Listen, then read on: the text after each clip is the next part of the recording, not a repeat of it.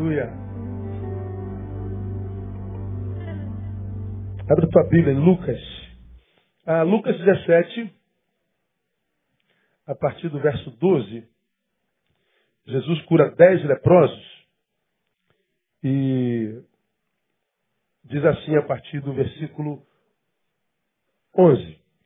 E aconteceu que, indo ele a Jerusalém, passava pela divisa entre Samaria e Galiléia. Ao entrar em certa aldeia, saíram-lhe ao encontro dez leprosos, os quais pararam de longe e levantaram a voz dizendo, Jesus, mestre, tem compaixão de nós. Ele logo que os viu, disse-lhes, ide e mostrai-vos aos sacerdotes. E aconteceu que enquanto iam, ficaram limpos. Um deles, vendo que fora curado, voltou glorificando a Deus em alta voz e prostrou-se com o rosto em terra aos pés de Jesus, dando-lhe graças. E este era samaritano. Perguntou, pois, Jesus: Não foram limpos os dez? E os nove? Onde estão? Não se achou quem voltasse para dar glória a Deus, senão este estrangeiro? E disse-lhe: Levanta-te e vai, a tua fé te salvou. Amém, amados? Esse texto é um texto muito, muito bacana. A lepra era um símbolo de exclusão e maldição. É, era uma doença incurável e entendi-se naquela época que todo leproso era alguém alvo da maldição do Todo-Poderoso. E eles não podiam andar nas cidades. Não havia cura, era de fácil contaminação. Toda vez que um ser humano era descoberto com lepra, ele era levado para um vale dos leprosos, onde ninguém entrava a não ser leproso e nenhum leproso saía. Eles eram literalmente transformados em marginais, viviam à margem da sociedade. Tinha que deixar mulher, tinha que deixar filho, tinha que deixar pai, tinha que deixar mãe. Ele era, ele era é, é, cortado literalmente da sua cultura, da sua família. Ele era é, tirado a fórceps e ele não podia voltar.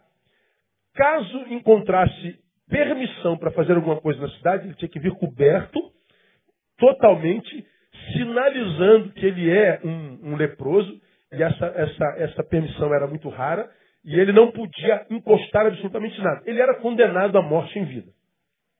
Bom, Jesus passa perto da aldeia dos leprosos, e diz o texto que de longe, dez gritam, Jesus, tenha compaixão de nós. Por que de longe? Porque eles não podiam chegar perto de Jesus. Tem compaixão de nós, tem misericórdia de nós, como quem diz, é, é, nos livra dessa maldição. Nós fomos excluídos. Ser excluído e estar debaixo de maldição significa dizer que eles estavam impossibilitados de viver a vida com intensidade. Ou seja, o leproso era aquele que vivia a vida pela metade. Era aquele que não vivia a totalidade da sua possibilidade. Ele era um excluído total. Hoje nós não temos mais lepra. Né? Depois a lepra ela foi mudando de nome. Ela é, foi chamada de Morféia, depois ela foi chamada de, de, de, de mal de Hansen, depois foi chamada de mal de Lázaro, ah, usava-se muito a figura de Lazarento, seu Lazarento, doente, né? Hoje é mais parecida com a Hanseníase. A gente conhece, ela é uma, uma doença erradicada, mas ela de alguma forma aparece por aí de vez em quando. Mas quem tem Hanseníase não é condenado a, a, a, a se distanciar da família, da cultura, do trabalho, não. A cura. Naquele caso, não. Era exclusão social, era exclusão familiar. Ele era excluído da vida com. Ele era isolado. Ele era literalmente é, excluído da vida. Então, naquela época, o que o leproso mais precisava? Cura. E a cura não simbolizava só a cura biológica. A cura simbolizava inclusão, a cura simbolizava retorno à família, reconstrução familiar, reconstrução social, é, reconstrução é, econômica, é, simbolizava restauração de possibilidades. Minhas possibilidades me foram devolvidas, eu posso todas as coisas de novo. E Jesus, então, restaura, Jesus restaura as possibilidades daqueles coxos. E como é que ele faz isso daqueles leprosos? Como é que Jesus os dá a restauração das possibilidades? Como é que ele faz isso? Da mesma forma como ele faz com aqueles que hoje vivem a sua lepra, que nem sempre é no corpo, mas é uma lepra na alma, é uma lepra na mente, é uma lepra no coração, é uma lepra em alguma área da vida que te impede de celebrar as outras áreas da vida que não estão doentes, que não estão doentes. Lepras que acometem seres humanos, que quando acometem tais seres humanos, ele é de tal forma tomado por essa lepra que todas as outras, outras vertentes da vida perdem sentido. É impressionante. Como eu falei domingo passado, citando aquela pessoa cujo, cuja, cuja empresa faliu. Minha vida acabou. Não, o que acabou foi tua empresa. Tua vida continua. Ah, meu casamento acabou, minha vida acabou. Não, o que acabou foi teu casamento. Ah, descobriu que está com a doença no corpo, minha vida acabou. Não, o que acabou foi tua saúde temporariamente. Mas a vida é mais do que a saúde, a vida é mais do que a nossa economia, a vida é mais do que o nosso casamento, a vida é mais. Ela transcende aquela área da nossa vida que foi cometida por lepra. lepra. Existem outras áreas na tua vida que não estão doentes. Se uma área da vida é razão para a gente acabar com a vida, o que seriam tantas áreas que ainda estão saudáveis? Como eu falei aqui há bem pouco tempo atrás, nós temos 32 dentes na boca. Quem tem? Quando um dente dói, aquela, aquela dor de dente aguda que vai até no cérebro, já sentiu essa dor de dente? Quem já sentiu dor de dente aqui dessa aguda que vai lá no intestino cerebral, não é? Que ela, ela ainda mais sendo dente de cima, ela vai enraizando como um, um, uma faca que vai enfiando na raiz do dente, parece que vai lá no cérebro. E é uma dor tão aguda que não tem um instante, um minuto, uma hora, três horas, mas um mês que tira essa dor. E geralmente essa dor dá quando? De madrugada, quando os dentistas estão dormindo. Nunca dá meio-dia, é sempre de madrugada. É uma dor insuportável. Quando esse dente dói e a gente não pode fazer nada, a gente fica desesperado, a gente tende, sequestrado pelo dente que dói, dizer, meu Deus, que vida maldita, que dor miserável. A dor é tão intensa que ela não nos permite pensar em mais nada além dela. Ela não nos divide com nenhum outro pensamento. Ela não nos divide enquanto dor aguda com nenhuma outra sensação. Ela não nos divide com nada. Ela sequestra 1,86m de corpo, 90 quilos de corpo para aquele dente. E naquele dente, naquela dor, a gente diz, a vida não presta. Aí, como eu falei, se um dente doendo nos dá direito de dizer que a vida não presta, o que seria a vida diante de 31 outros dentes que não doem? Um dente doendo, a vida não presta. E 31 dentes não doendo. A vida é maravilhosa, não é verdade? Só que quando nós vemos uma área da vida sendo acometida por algum tipo de lepra, nós somos tendentes a vermos nosso raciocínio embotar e a gente faz então uma análise completamente equivocada do todo. A partir do dente que dói, a gente anula o poder, a influência dos outros 31 em nós. Uma área da vida adoeceu e a gente abre mão de todas as áreas da vida. A gente, pior, faz isso achando que está cheio de razão, porque afinal de contas não era para dente doer. Sim, era para doer sim. Por quê? Porque não escovou o dente direito. Porque não usou o fio dental. Porque comeu doce demais e não podia, era diabético. Tinha que doer. Se não doesse, estava errado. Tinha que doer, por causa da forma como viveu. A lepra tinha que pegar em algum lugar da área da vida porque viveu como viveu. A injustiça da vida seria se o dente não apodrecesse comendo tanto doce. A injustiça da vida seria se alguns casamentos não acabassem em função da forma como o casal viveu.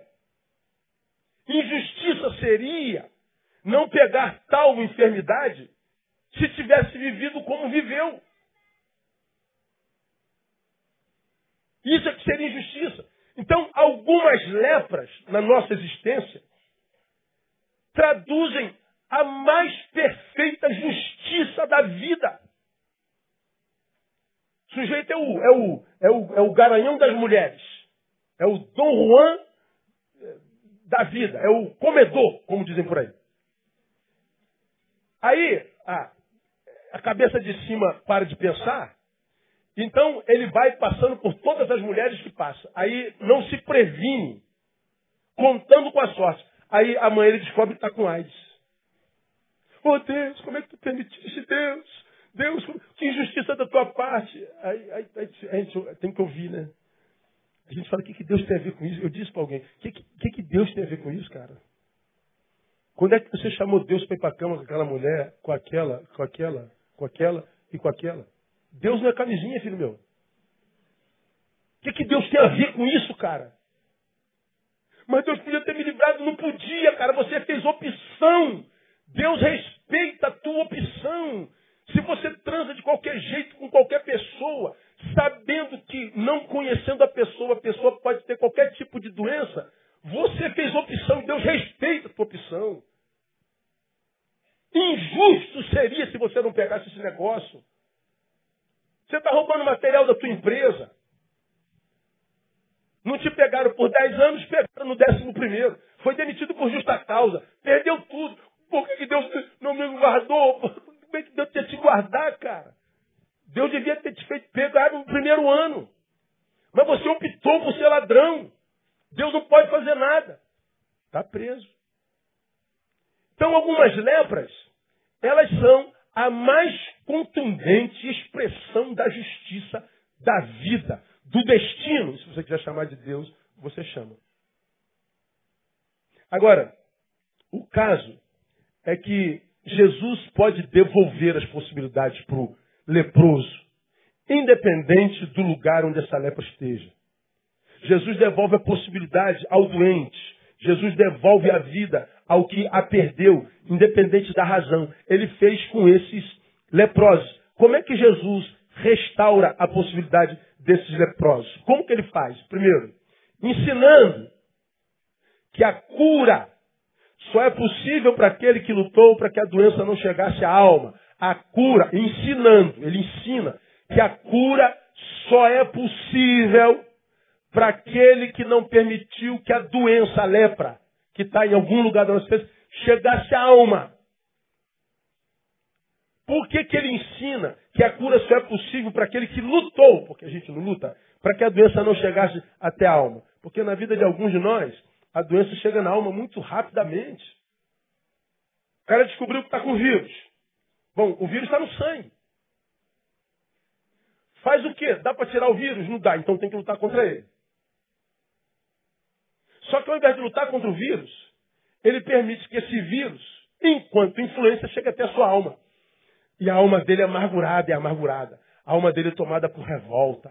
A alma dele é tomada por rebelião. A alma dele é tomada por ira. A alma dele é tomada por sentimento de vingança. E aí, quando a gente está raivoso, iracundo, amargurado, o que, que a gente está fazendo com o vírus? Me diga vocês. Fortalecendo o vírus. Nosso sistema imunológico abaixa acontece com quem está com câncer, acontece com quem está com doença mortal, acontece com quem está com lepra em qualquer área da vida. Se eu tenho uma diversidade nessa área da vida, e eu permito que essa diversidade chegue à minha alma, sem o menor esforço, eu estou fazendo opção pela doença, e o Senhor está dizendo, nem eu posso curar você. Eu não posso fazer por você o que você não quer que eu faça. E quando nós nos revoltamos, mostrando que a doença chegou à alma, nós estamos passando uma mensagem para Deus. Deus, eu fiz opção pela doença. Não, mas eu nunca disse isso, porque fiz opção pela doença. Não precisa dizer, a sua postura está dizendo. Você passa um recado, você faz uma oração para Deus, sem saber qual a sua postura. Veja, o poder que operou a cura nos leprosos, qual foi? Foi o poder de Jesus? Sim, mas não só. Olha só o que, que diz aí o versículo 14. Olha que coisa interessante. Jesus, né? Ele logo que os viu, disse-lhes, porque eles disseram, mestre, tem compaixão de nós. Ele logo que os viu, disse-lhes, ide e mostrai-vos aos sacerdotes. Leiam comigo o restante. E aconteceu o quê? Leiam. Enquanto iam, Jesus fez alguma coisa? Não. Não. Ele só deu uma ordem. Ide e apresentai-vos ao sacerdote. Por quê? Porque quando corria na aldeia, naquela época, que uma pessoa foi curada, só poderia ser testado como cura de fato, de verdade, se o sumo sacerdote examinasse e dissesse: aconteceu. Jesus não tinha curado os leprosos, mas ainda assim disse: ide e apresentai-vos ao sacerdote. Bom, aqui estabelece-se uma postura necessária aos leprosos. Eles poderiam falar, mas mestre, a gente só pode se apresentar a eles se a gente tiver com a pele limpa. A gente só pode se apresentar diante a gente não pode sair daqui. Se a gente sair daqui, a gente pode ser punido com a morte, a gente morre mais rápido. Então o Senhor cura a gente primeiro, depois a gente vai. Eles sabiam, eles conheciam a lei, isso é de cultura, de conhecimento público naquela época. Mas ainda leprosos, sabedores, só dava se apresentar a eles, curados, e de posse da certeza e da verdade de que lepra não tem cura, ainda assim eles falaram assim, ó, cara, o cara está mandando a gente se apresentar como se a gente tivesse curado. Se ele mandou, cara, vamos crer. Vamos lutar, irmão. Vamos, vamos obedecer. E eles foram.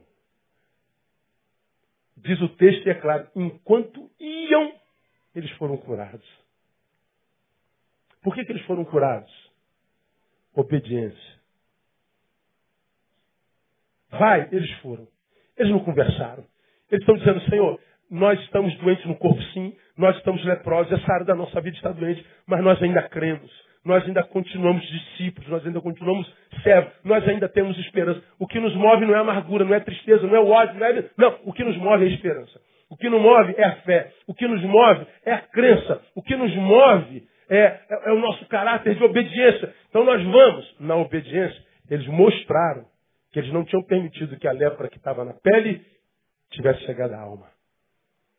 Jesus passa isso para os discípulos e diz: a cura só é possível para quem não permitiu que a doença chegue à alma tão facilmente. Como que eles fazem isso? Em obediência. Logo, a verdadeira doença, no caso dos leprosos, não era a lepra, era a estagnação. A lepra os estagnou e não a lepra em área alguma da nossa vida que nos convide a parar, a desistir, a nos entregarmos. Ou seja, a lepra chega à alma e a gente desiste, a gente se deforma, a gente se transforma, a gente vê nascendo em nós um ser que a gente nem conhece. E de quem a gente não gosta. Mas eles resolveram se movimentar, eles resolveram vencer a estagnação, eles resolveram a, a correr atrás da cura. Vencendo a estagnação, receberam a cura. Vencer a estagnação é não permitir que a doença chegue à alma. Então você está aqui, cara, de repente com a tua lepra nessa área da tua vida aí te carcomendo. E a pergunta que Jesus faz, o que, que você está fazendo para curar isso aí? Ou você é daqueles que transmite para Deus a única responsabilidade de te curar? Ou você é daqueles que é tomado por coitadismo, como eu digo sempre, e quer culpar a Deus, o Papa, o pastor, a mãe, o, o, o vizinho, a, a formiga que comeu o teu bolo, você quer culpar todo mundo? Resolve o problema? O que fala mais alto na tua vida? A doença ou a vontade de ser curado? Toda vez que alguém compartilha comigo uma doença grave dessa aqui, e não tem como saber que alguém que a gente ama está com câncer, e não ser tomado por preocupação grande, lógico. Essa preocupação muitas vezes faz com que nós nos posturemos equivocadamente diante da doença.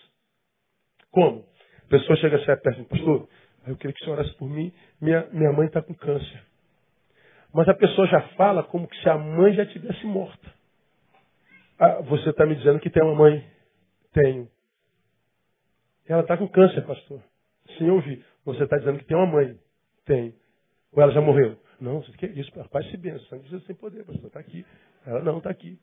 Pois é. Então, vamos conversar na seguinte proposta. Primeiro, agradeça a Deus porque sua mãe está viva.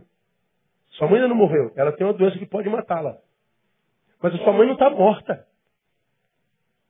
Posture-se diante da adversidade da mãe como quem é uma filha que está mais focada na cura do que na doença da mãe.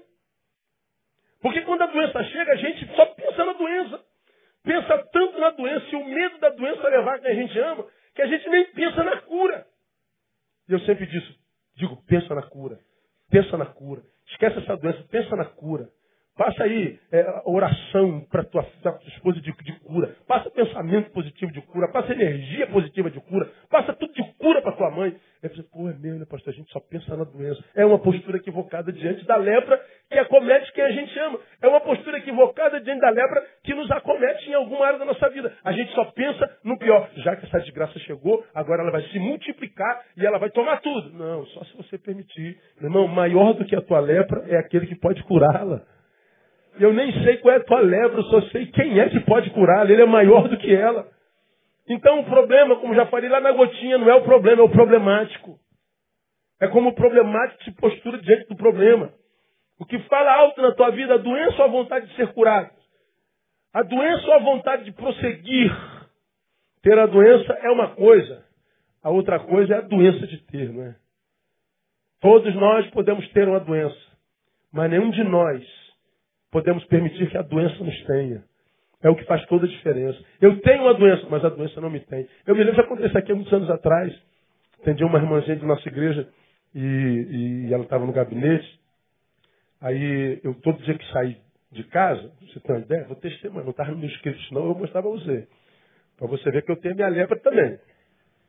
É, a lepra nossa de cada dia, né? Deixa eu ver se eu pego aqui. Estou com a mochila aqui, daqui eu vou vazar. Tá vendo isso aqui, ó? Clenil compósito. Todo dia de manhã, cabelo de escovar dente. Eu sou asmático. Eu uso isso desde que eu me entendo por gente. Se eu não usar o clenil compósito de manhã, se eu der uma caminhada de 10 metros, eu tenho que usar o clenil todo dia, 200 anos. Uma vez eu estava atendendo uma irmã na nossa igreja e falei assim, eu esqueci de tomar o meu remédio e minha doença está me comendo aqui. Ela falou, pastor, não fala isso. O que, meu irmão? O senhor falou a minha doença. Essa doença não é sua, pastor. Essa doença está intrometida. Não dá essa moleza para ela não, pastor.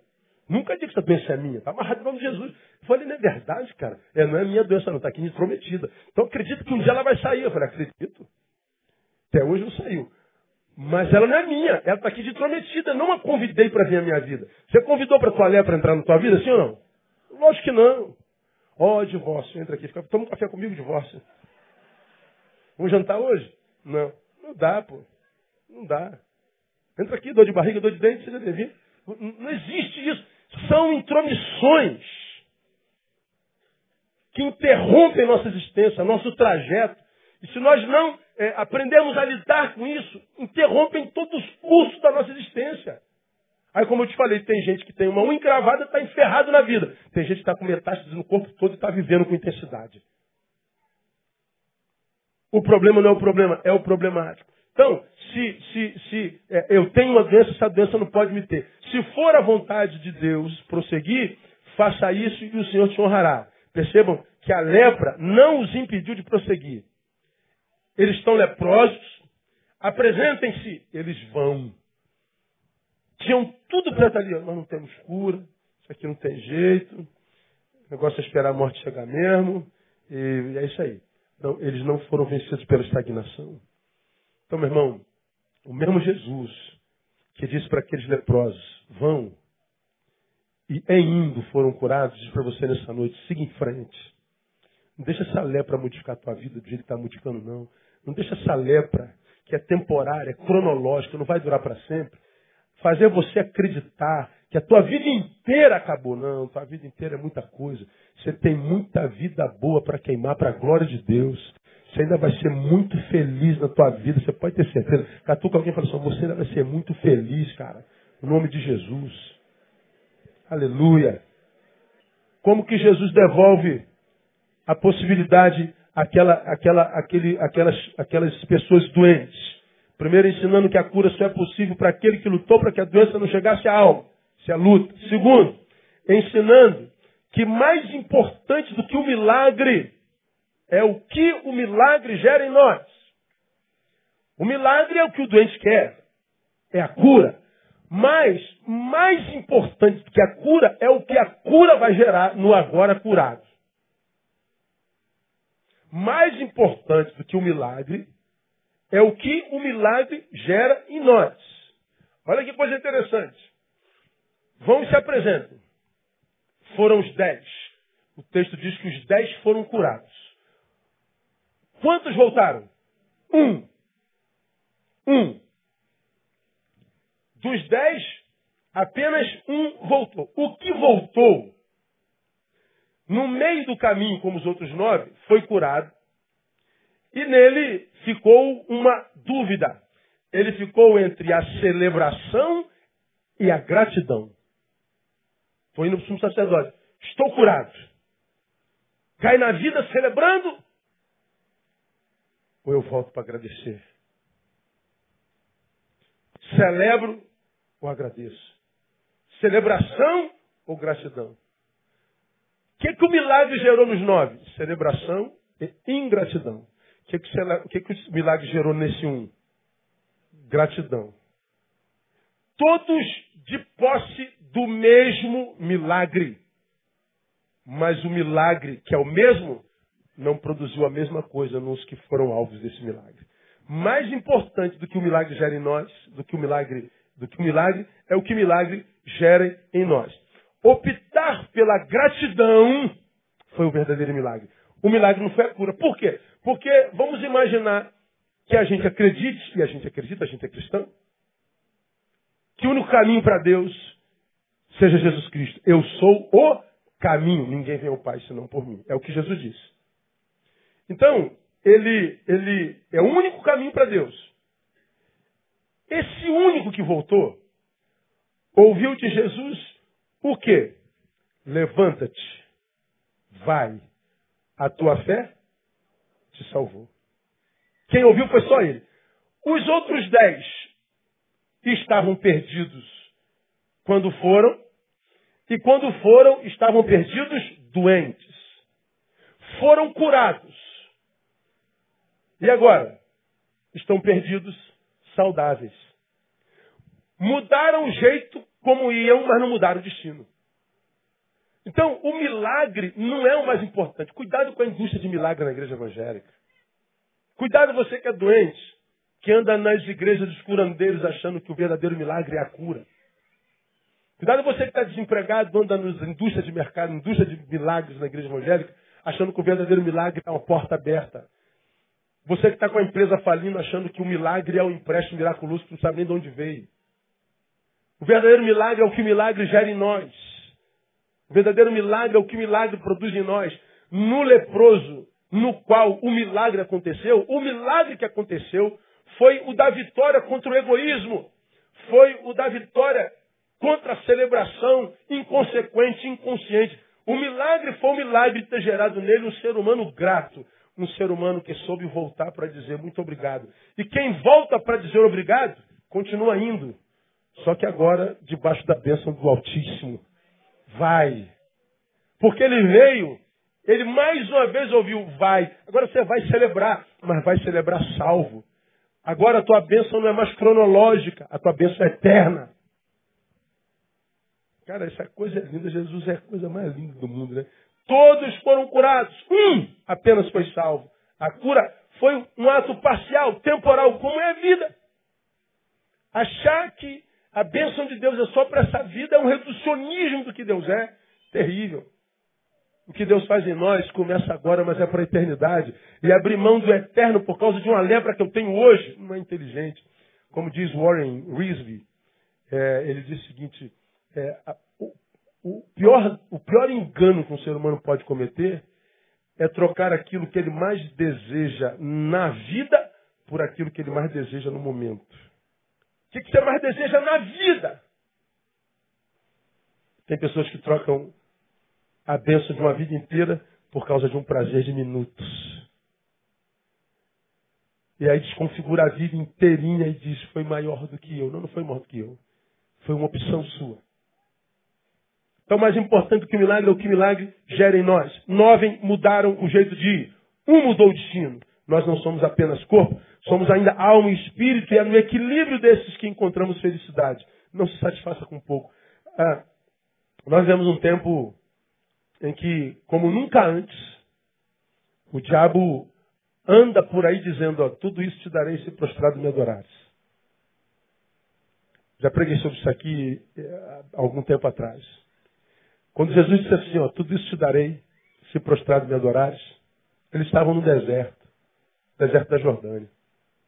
Aí eu fico imaginando Jesus naquele deserto, olhando para o que estava diante de si. Era um campo, um pouco de mato, um quê de verde, um quê de restinga, de deserto. Umas aldeias aqui, outra ali. Não havia um arranha-céu. Nada. Não tinha um shoppingzinho. Nada. Não tinha uma casa da luz vermelha. Nada. Ele mostra assim, ó, tudo isso te darei. Numa visão capitalista, estética, o que, que é tudo isso? Agora você imagina o diabo aqui, no Rio de Janeiro, 2016, olímpico, ele te levando no alto do mais alto prédio, dizendo assim para o Rio de Janeiro, ó, tudo isso te darei, se prostrado me adorares.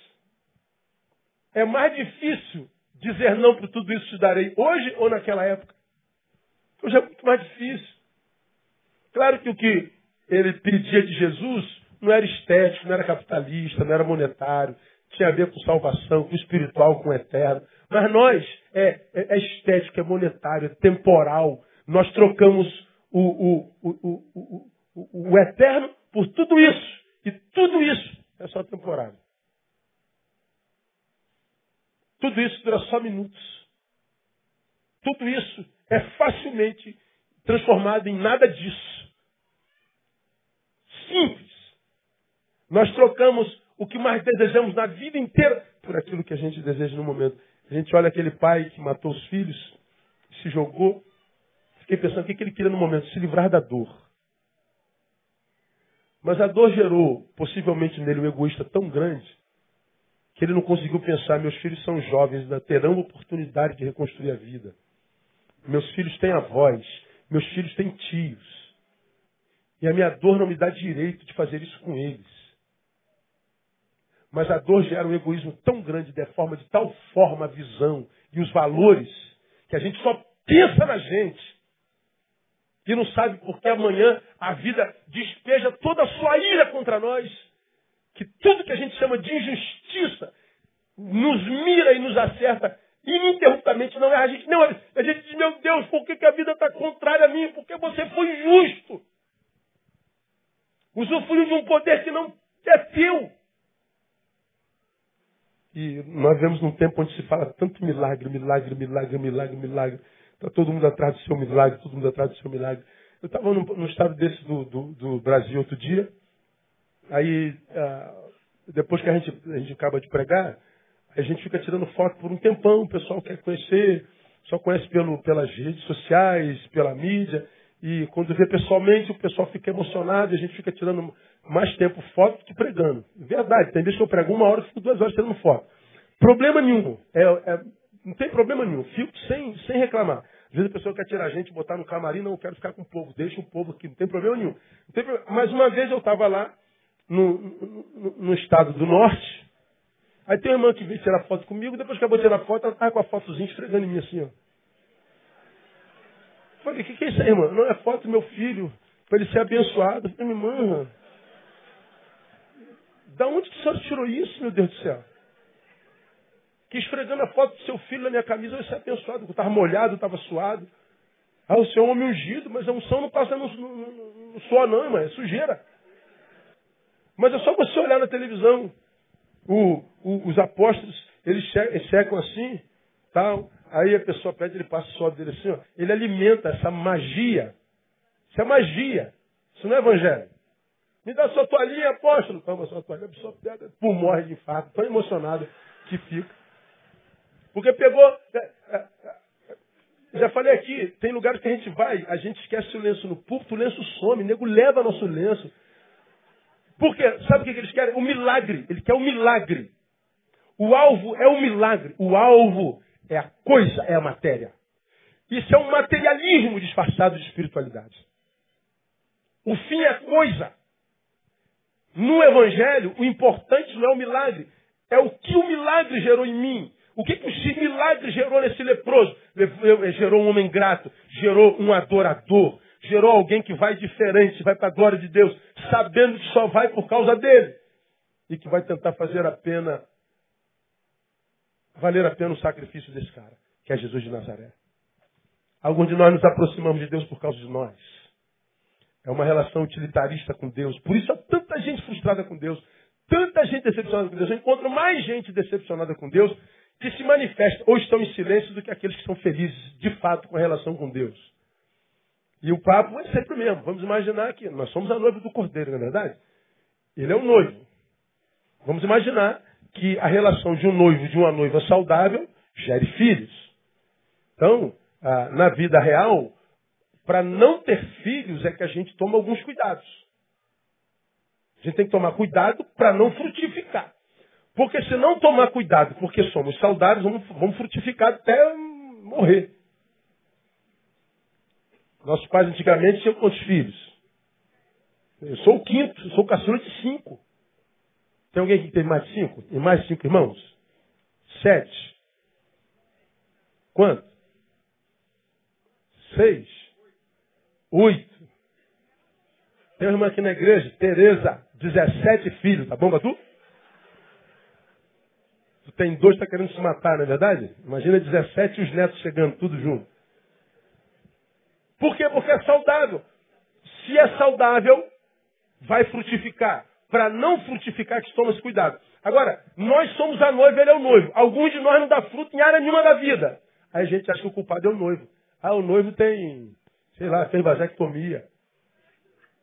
O noivo tá, tá, tá usando camisinha. O noivo não tem espermatozoide, tem, fez espermograma, foi, foi, foi reprovado. Não, o problema não é o noivo, irmão. Se eu sou noiva, você é noiva, e a gente não frutifica, o problema não é o noivo. O noivo é perfeito. É sempre a noiva. Porque a noiva quer o fruto. A noiva quer o milagre. E é exatamente por causa disso que o milagre não acontece. Porque o que a gente quer é o milagre, não o noivo. Como eu falei nesse sermão aqui, ó. Quando a fé é verdadeira, o resultado é só um detalhe. Aí porque eu não estou atrás de resultado com ele, o que eu quero é ele, o resultado aparece toda hora. Você se acostuma tanto com o resultado que você vai falar como Paulo, o amor de Cristo me constrange, cara. Que, pô, né, ele, como é que pode me abençoar tanto desse jeito, cara? Eu não mereço isso, eu sei o cabra que eu sou. Mas é porque você não está atrás da bênção, então a bênção vem. Porque você não está atrás de, de, de, um, de um noivo para dar o golpe do baú nele. Você está com o noivo porque ama o noivo. Quando o milagre chega, o milagre gera uma noiva grata, uma noiva serva, uma noiva que com, com, com lepra ou sem lepra vai continuar amando o noivo sendo fiel. Aí a vida equilibra. Tem o que a gente fala sempre, a bênção da longevidade, a bênção da permanência. Acabou altos e baixos, altos e baixos, baixo, baixo, alto, baixo, baixo, baixo, baixo, alto, baixo. A gente vai equilibrar. Mais importante que o milagre que o milagre gera em nós. Jesus ensina isso. É assim que ele devolve nossas possibilidades. Termino. Como é que ele devolve nossas possibilidades, a possibilidade do leproso? Ensinando que para alguns a doença é melhor que a saúde. Para alguns, a doença é melhor do que a saúde. Como Deus nos conhece, ele nos alega, não, melhor, esse cara tem que ficar doente. Não, isso aí pode curar. Como assim, pastor? Ele faz acepção de filhos? Não. Quando os leprosos estavam doentes, Estavam juntinhos, não estavam? Jesus, tem compaixão de nós. Ó, doença gerou comunhão. Doença gerou solidariedade. Curaram, se dispersaram. Curou, estragou. Acontece hoje não. O sujeito está na pendura danada, devendo até o padeiro, cara. O padeiro passa, ele ouve a buzina do padeiro, ele corre para dentro do quarto. Meu Deus, estou devendo seis pães franceses a ele, não tem como pagar. Aí estuda, pede a Deus para passar no concurso público, passa a ganhar 20 mil reais. Estava em todas as campanhas da igreja. Virou crente aberto que estava devendo. Passou a ganhar 20 mil, nunca mais aparece na igreja, nunca dizimou. Como quem diz, não preciso mais de Deus. Deus abençoou e estragou. Às vezes Deus ama tanto, fala assim, que saudade de você, João. Vou dar um jeito de revogar essa lei que não pode mais demitir funcionário público. No Rio de Janeiro está quase. Você vai ser o primeiro da lista. Eu quero você de volta aqui comigo, estou sentindo saudade de você. Demite ele aí. Aí volta o João. Ô, oh, oh, seja bem-vindo, filho. Fica aqui agora. Quando doentes obedeciam, vai ao sumo sacerdote, nem curados estavam. Obedeceram. Curados se tornaram ingratos. Pioraram. Doentes viviam solidariedade, um cuidava do outro. Curaram-se, cada um por si. Individualismo, egoísmo. Como eu falei aqui, Deus não deve ser fácil. Porque se ele não abençoa, o cara murmura porque Deus não abençoou. Aí ele perde o cara porque ele ficou magoado. Deus abençoa, ele se soberbece. E vai embora, perde o cara porque abençoou. Se não abençoa, ele, ele se revolta, vai embora. Se abençoa, ele fica soberbo e vai embora. Imagina se Deus dependesse da, do nosso afeto. Que bom que ele não precisa, né? Aí Deus vai dizendo: Olha, você vai ficar aonde você se prepara para estar. Por isso que a Bíblia diz que ele derramou dons segundo a capacidade de cada um. A parábola diz que ele deu talento a um, dois, a outro cinco, a outro um. Por quê? Segundo a capacidade de cada um. Ele fez chefe de 50, fez chefe de 100 e fez chefe de mil. Por quê? Cada um na sua capacidade. O bom é que em todos os casos em que Deus fala de capacidade, ele fala de capacidade de 1, 2, 5, de 10, 50 mil, e ele diz que todos podem multiplicar. Então, ele vai nos mantendo aonde a gente se preparou para estar. Então, quando você reclamar do lugar onde você está, pergunte para si: o que, que você fez para sair daí? O que, que você fez para merecer estar fora daí? Porque se nosso Deus fosse um Deus vingativo, ele de onde estava dizia: volte à lepra. Porque leprosos, a cidade os enxotaria de novo para o vale dos leprosos. Não, mas Deus não fez isso. Deus só cuidou desse daqui. Porque ele sabe que nós nos tornamos o diabo de nós mesmos quando nos afastamos dele. Quando deixamos o plano original. Ele não castiga. Acho que o pior castigo que Deus imprime em cada um de nós é nos entregar a nós mesmos. Nem eu, você quer ser senhor de si mesmo? Eu te entrego nas tuas mãos. Pelo amor de Deus, me entregue na mão de qualquer um, não na minha. Neil é, nasceu primeiro de agosto, Neil é colérico. Eu acreditasse, Neil é leonino. Neil é Pedro, que arranca a espada rápido. Depois pensa. Não, quando o Espírito Santo entrou, nem usa espada. Passe bem longe dela. Deus me deu a bênção de ser silencioso, para não abrir a boca para machucar. Então, minhas palavras são poderosas, quando Deus me deu a graça de poder dominá-las. Só falo quando me perguntam. Se não me perguntam, eu não imprimo opinião sobre a vida de ninguém, nem de coisa alguma. Eu sei que há em mim poder suficiente para me matar, para me amarrar, para me afastar do Todo-Poderoso, para me afastar da minha vocação. Eu sei o tamanho do diabo que habita dentro de mim, porque eu conheço um velho homem que me dominava antes do Cristo. Me perguntou, pastor, o senhor é misericordioso, dá, dá chance para todo mundo. Eu sei o que, que eu seria se Jesus não tivesse em mim. Eu sei o que que essa gente sem Jesus, no que, que ele se transforma. Então, se ele fez comigo, pode fazer com qualquer um. Então, ele devolve a vida ensinando que para alguns a doença é melhor que a saúde. Então, se você tem lepra em alguma área da sua vida, diga para Deus, Deus, eu não quero que a doença seja o melhor para mim. Eu quero ser alguém saudável. Porque você está diante de um Deus que pode curar qualquer lepra em qualquer área da sua vida no nome de Jesus. Agora nós temos que crescer, nós temos que aprender. Ela não pode chegar na minha alma facilmente. Hoje é muito fácil. Parece que eu não entendo os crentes hoje, não. Eu não entendo os crentes hoje, cara. Doeu aqui, pô, chegou na alma. Contamina tudo. Uma geração de crentes viciadas em milagres. Você já aprendeu que a gente de milagre porque milagre não requer trabalho. Quem faz é ele. Quem de milagre não gosta de trabalhar. Viveu errado a vida inteira e agora quer que o trabalho seja feito por Deus. Porque para acontecer ele teria que mudar a cultura, vencer vícios, dizer não, perder gente. Isso dá um trabalho danado, demora, então vamos para o milagre. Quanto é, pastor? E ele só muda ensinando que para alguns a doença é melhor do que a enfermidade. Diga para o Senhor que para você não. A saúde é melhor para você. Porque se ele te curar, diga para ele, você vai viver para a glória dele. Se ele te curar, você vai fazer valer a pena o sacrifício dele. Se ele te curar, você não vai se tratar mal, você não vai se auto-sabotar. Porque alguns ele cura e passa a fazer mal para si mesmo. E quando a gente faz mal para a gente, Deus sofre porque Ele ama a gente. Então deixa Deus te curar. Mas diga para Ele, me cura Deus.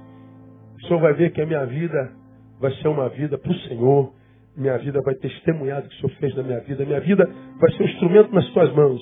Você pode ter certeza. Tua lepra é curada. Que Deus te abençoe nessa noite. E te dê graça para ouvir, praticar e praticando ver a mudança e a cura chegar na tua vida no nome de Jesus. Recebe essa palavra como sendo dele, amém? Aplauda ele. Vamos orar.